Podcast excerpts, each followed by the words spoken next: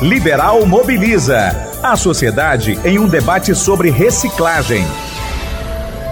Olá, muito bem-vindo ao podcast Liberal Mobiliza, um projeto do Grupo Liberal para debater sobre a destinação adequada dos resíduos sólidos da Grande Belém. Nesse podcast, vamos falar sobre a reciclagem dos resíduos do açaí. Você vai acompanhar um bate-papo com a estudante Franciele Barbosa e também com a professora dela, a Daniele Pereira. A Franciele, com o apoio e incentivo da professora, desenvolveu um projeto de reaproveitamento do caroço do açaí para a produção de tijolo. Acompanhe esse bate-papo. Beber açaí não é novidade para os paraenses. Agora, utilizar o caroço do açaí para reciclagem e a partir desse caroço produzir tijolo, isso é uma inovação. E quem teve essa grande sacada, essa grande ideia, foi uma estudante paraense do município de Moju, a Franciele Barbosa. Olá, Franciele, tudo bem com você? Tudo bem, olá. Franciele, conta pra gente como surgiu essa ideia. No ano de 2017, eu estava conversando com alguns professores professores da minha escola, Escola Ernestina Pereira Maia, estava se aproximando da Feira de Ciências e eu gostaria de apresentar um projeto e a gente estava discutindo os problemas sociais e ambientais da minha cidade. E o que me chamou a atenção foi o comentário de um professor que ele dizia que sentia um cheiro muito forte de resíduo é, na sua residência, nas horas mais quentes do dia, principalmente. E outros professores começaram a falar que eles sentiam também a mesma coisa. E o que chamou a atenção foi que era o mesmo bairro. Então, eu fiquei curiosa para saber o que estava acontecendo. Os mesmos professores diziam que existiam muitas rachaduras no chão e nas paredes.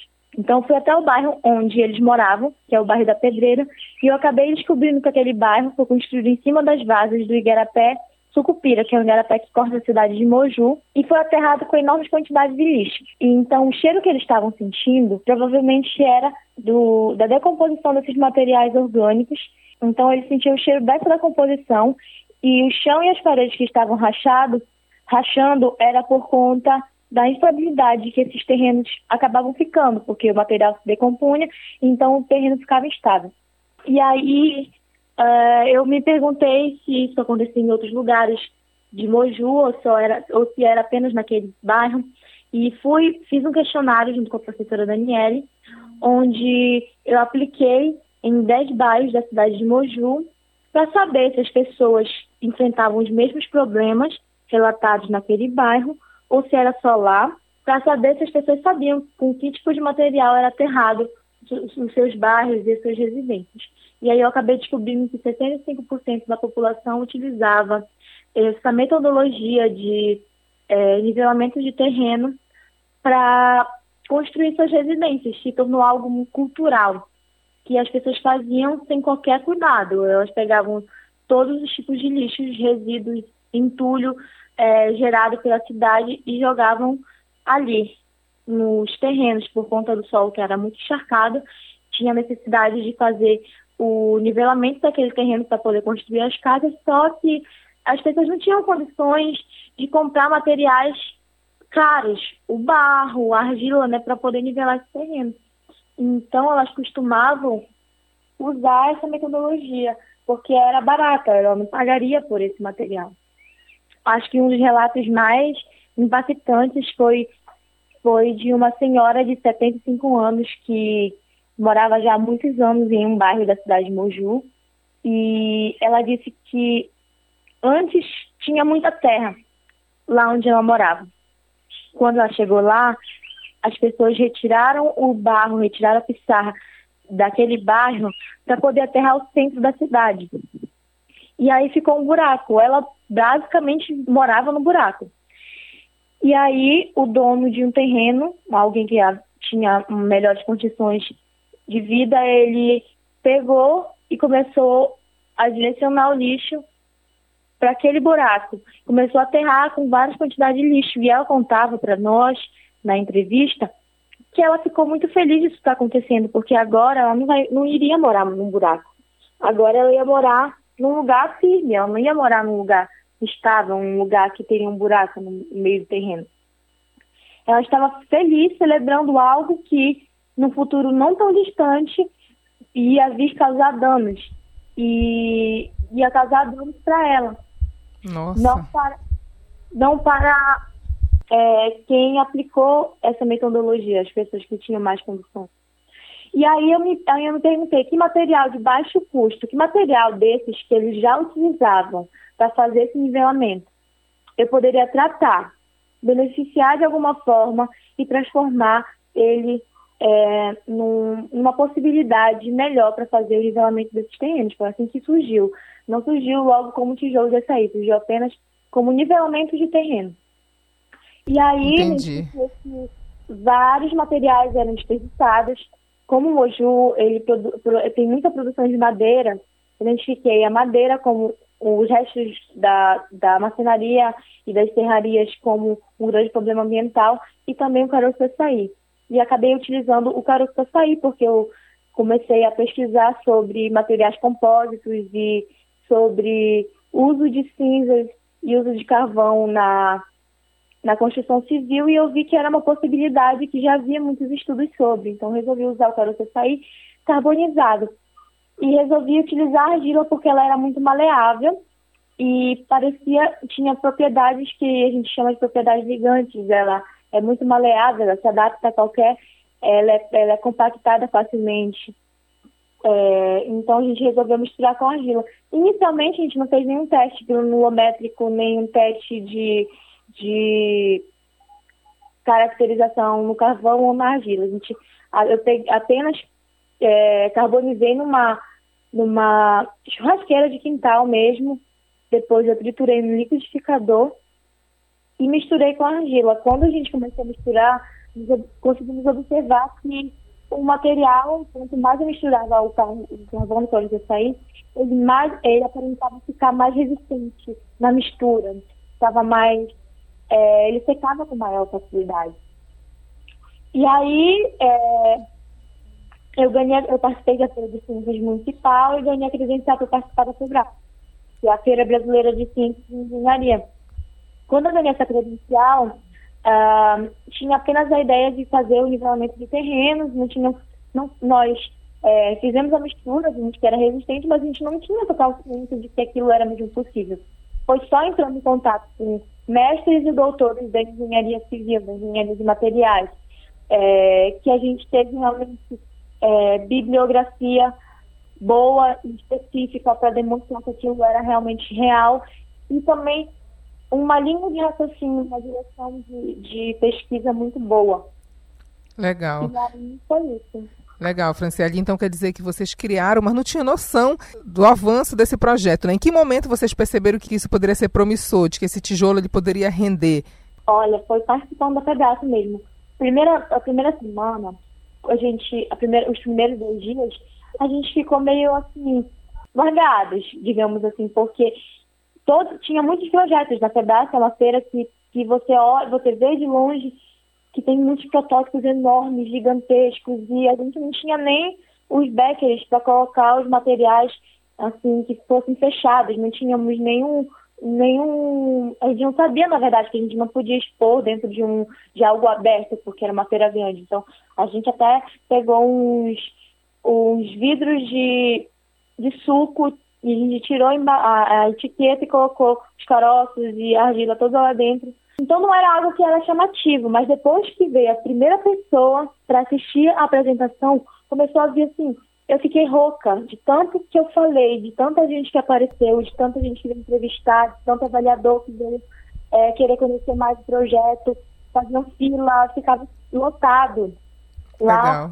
E aí eu acho que o momento que a gente caiu a ficha que, olha, isso é realmente possível, foi quando, por coincidência, um primo da professora Daniele, da minha orientadora, que estava em São Paulo, é, estudante, é, estudante de doutorado na época de, de engenharia de produção, chegou para a gente e falou do processo posolânico e deu uma referência do Falcão Bauer, dizendo que tudo o que a gente estava falando lá, que poderia ser possível, tinha sido comprovado através do estudo do Falcão, do Falcão Bauer sobre é, concretos e sobre resíduos, resíduos, materiais compósitos. E aí, quando ele falou isso, ele começou a explicar o que era, o que não era, como é que acontecia, como não acontecia, que poderia ser uma possibilidade do nosso material. E aí, naquele momento, a gente falou realmente dá certo.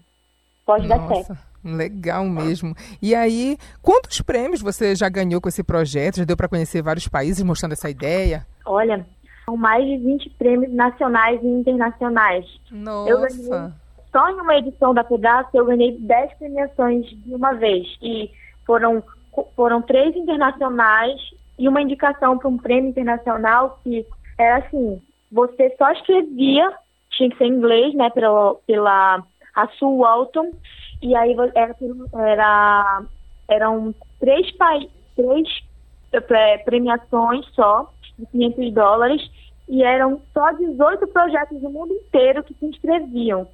E um dos três colocados o nosso projeto. E depois disso, eu participei, participei de outras feiras e ganhei, acumulei premiações tanto em feiras como em outros lugares. Eu participei de vários congressos e várias, é, várias feiras em vários lugares do país.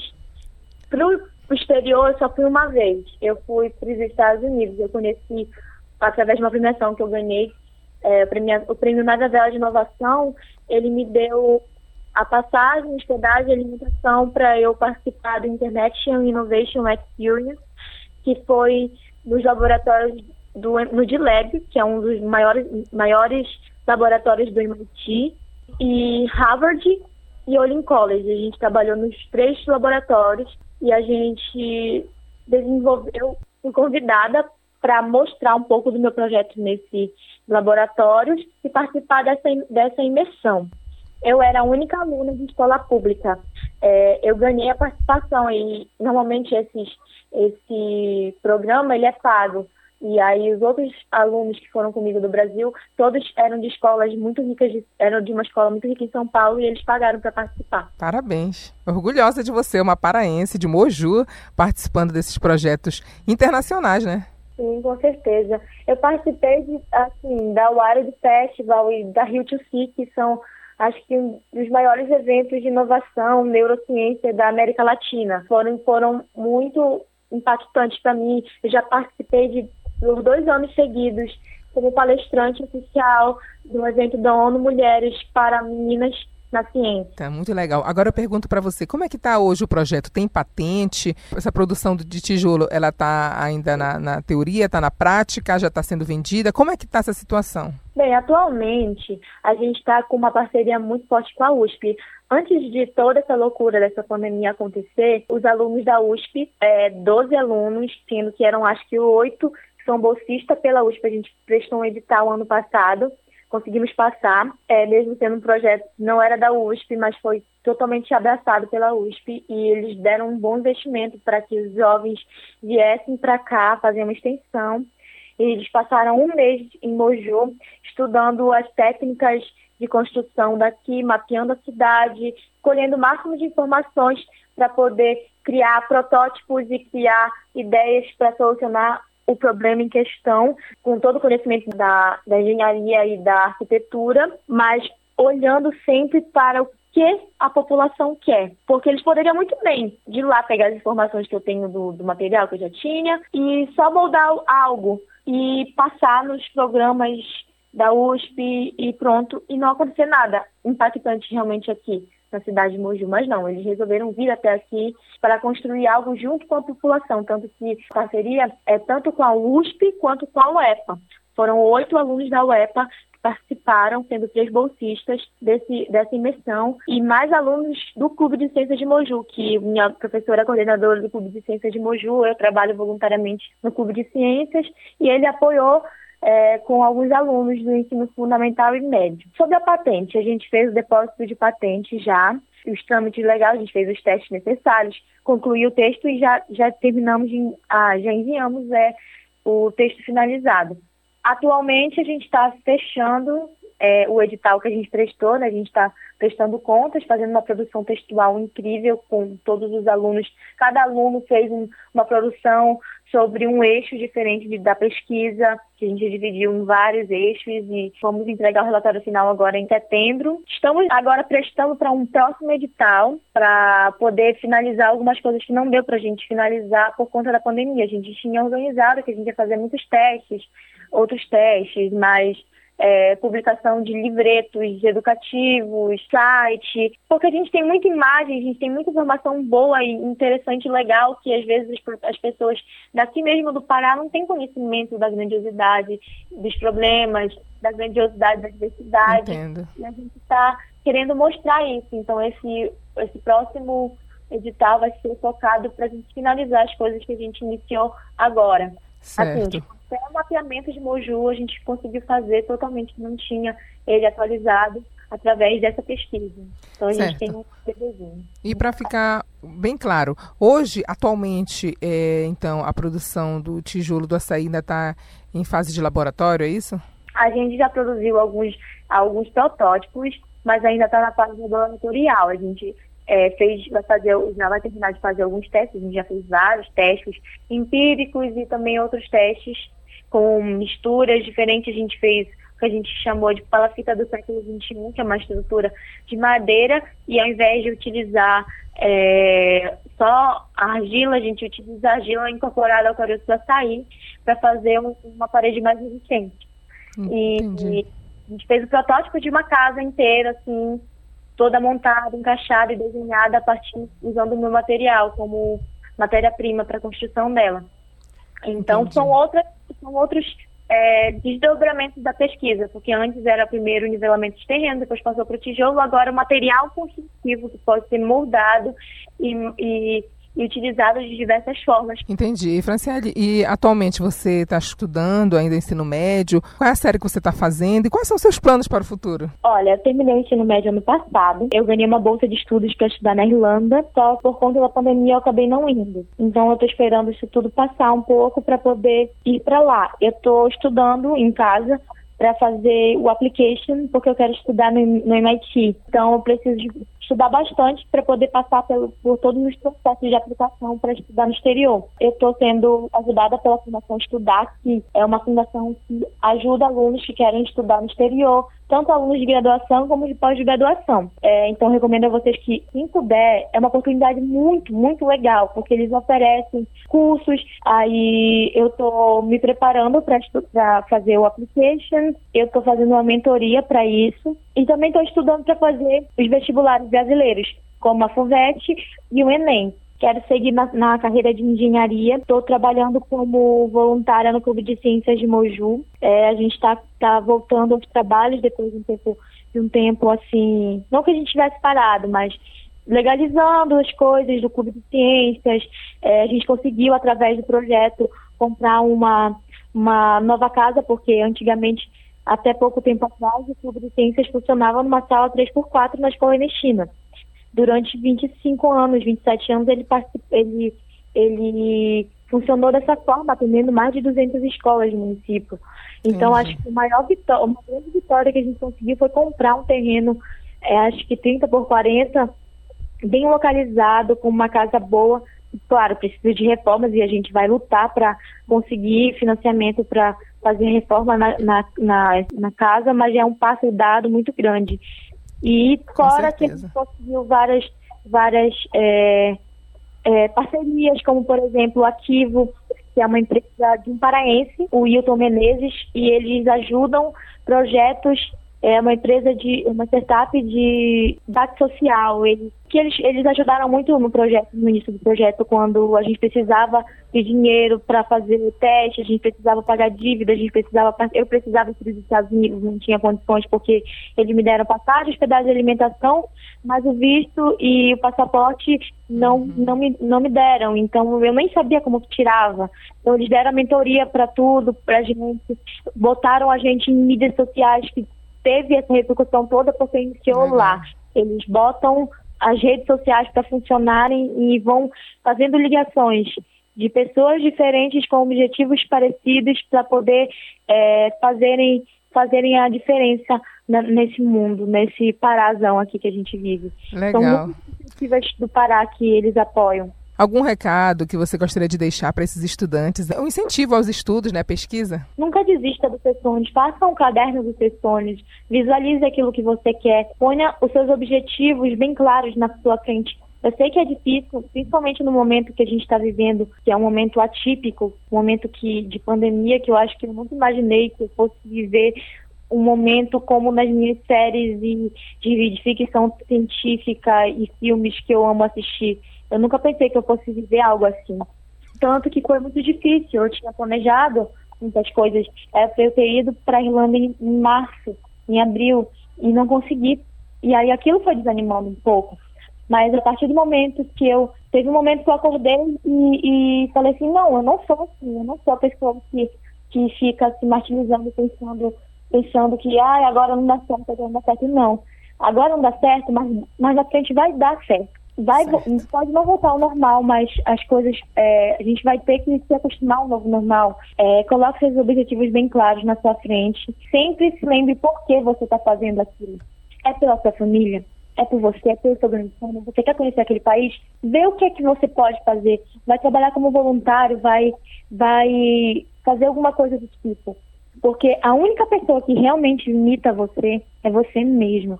Se você desistir não desista da, daquilo que realmente é o seu sonho, daquilo que você realmente ama, que você gosta de fazer. E é isso.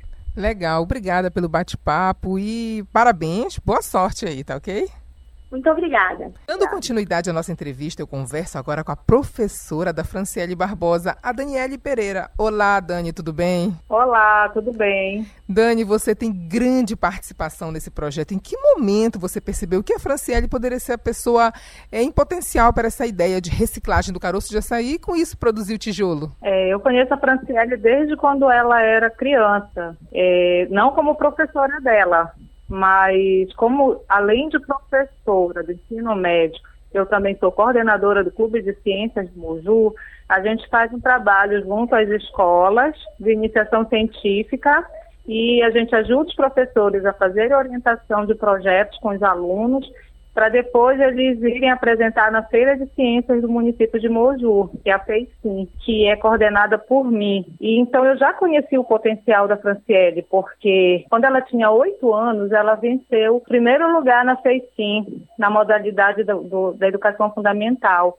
Então, ela ganhou vários prêmios nas feiras de ciências municipal. Quando ela chegou no ensino médio, né, eu vi a possibilidade de estar orientando um projeto com ela eu incentivei muito para que ela retomasse esse trabalho no ensino médio, porque ela também estava passando por uma fase difícil da vida dela, né? Adolescência, é, aí tinha também tido umas perdas é, pessoais.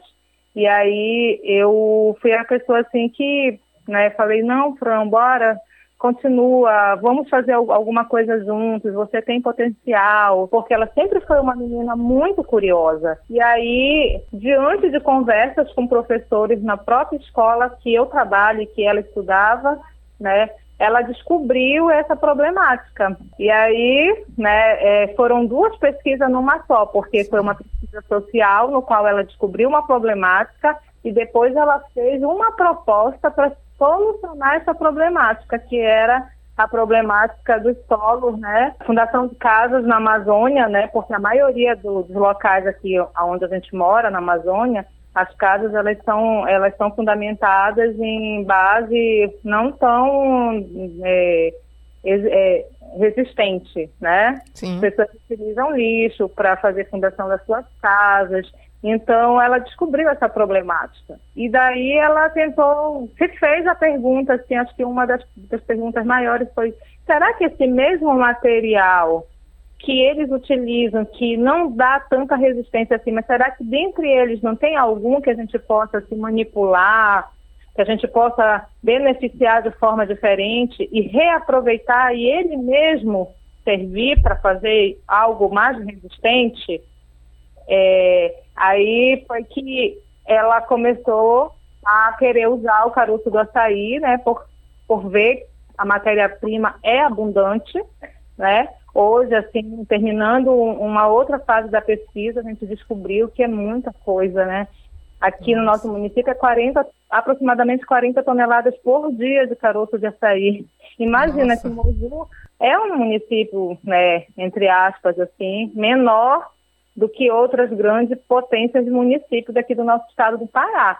Então, de saber que Moju produz aproximadamente 40 toneladas de açaí por dia na safra do açaí, Isso para nós é muita coisa. Então quer dizer que tem matéria-prima para desenvolver qualquer outra coisa que você queira desenvolver com o caroço do açaí. E você, como professor, o que falta para que mais alunos tenham ideias como a da Franciele, que utiliza essa reciclagem para fazer tijolo de caroço de açaí? O que está faltando? Mais incentivo? Eu acho que falta mais investimento na própria ciência em si, né?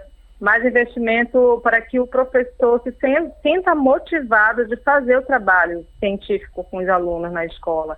Eu acho que, além de incentivo na ciência, incentivo para o professor, a liberação de carga horária para que o professor possa trabalhar projetos em sala de aula, porque só o tempo de carga horária é, com disciplina, ele já, ele já, é, ele já é complicado né, para você ensinar o aluno um pouco tempo em sala de aula. Agora, imagina trabalhar um projeto de pesquisa que requer que você faça pesquisa de campo, pesquisa bibliográfica, pesquisa experimental. Então, é muito, é muito complicado. E o professor, às vezes, ele deixa de fazer esse tipo de trabalho porque o tempo não dá. Ele já tem também, às vezes, que trabalhar de manhã, de tarde, de noite para poder conseguir um salário melhor, né, para sustentar a sua família. Então, eu acho que está precisando esse tipo de apoio. E também apoio às instituições que trabalham com, com pesquisa científica, como a, a, instituição que eu represento, que é o Clube de Ciências de Moju. Né? Ele é uma ONG. Então, nós precisamos de mais apoio, porque a gente faz por si só um trabalho com escolas. Por exemplo, aqui em Moju nós temos 210 escolas, contando zona urbana e zona rural. E a gente tenta ao máximo chegar em todas elas e realizar feiras de ciências escolares, realizar orientação a professores, formação de professor na, na área científica. A gente faz de tudo para conseguir dar palestra para alunos envolvendo a pesquisa científica e acompanhar as feiras escolares e a feira municipal. Então, se nós tivéssemos mais investimento, com certeza esse trabalho ele seria muito mais rico, a gente teria muito mais Francieles, muito mais outros alunos, porque Moju, por exemplo, a cidade onde, onde a gente vive, já teve outros destaques científicos de jovens, né? Nós tivemos o Jovem Cientista, que foi um prêmio é, do governo federal em 2013, o aluno Edivan, que foi da mesma escola da Franciele. Então, quer dizer assim, não foi o primeiro destaque, a Franciele, mas quer dizer, a, o fato da Franciele ter se destacado também reforça que o nosso trabalho ele é um trabalho excelente, ele é um trabalho muito bom. Ele só precisa de mais apoio. E mais alguma informação que você gostaria de acrescentar? Ah, eu, o que eu desejo assim que depois dessa pandemia, né, que as pessoas possam valorizar muito mais a ciência, né? Eu sei que nem todos os jovens, nem todas as crianças vão, vão, vão ser cientistas, mas é, a ciência ela é importante para que a gente consiga solucionar os problemas do nosso dia a dia. Então, que as pessoas em si valorizem né, o cientista, valorizem a educação como algo que realmente pode transformar o mundo. É, é o que eu desejo nessa, nesse novo tempo que está vindo. Tá certo, então, professora. Muito obrigada pela sua participação aqui nesse podcast. Parabéns, primeiro, né, por esse grande apoio. Com certeza você foi peça fundamental nesse projeto. Parabéns e boa sorte aí. Eu também agradeço a oportunidade que é, vocês consigam alcançar também muitas coisas boas para divulgar isso é muito importante para a nossa sociedade. Nesse podcast, eu conversei com a estudante Franciele Barbosa, de apenas 18 anos de idade, e também com a professora Daniele Pereira. A Franciele, com o apoio e incentivo da professora, desenvolveu um projeto de reaproveitamento do caroço do açaí para a produção de tijolo. Liberal Mobiliza. Apoio. Guamá Tratamento de Resíduos. Realização Grupo Liberal.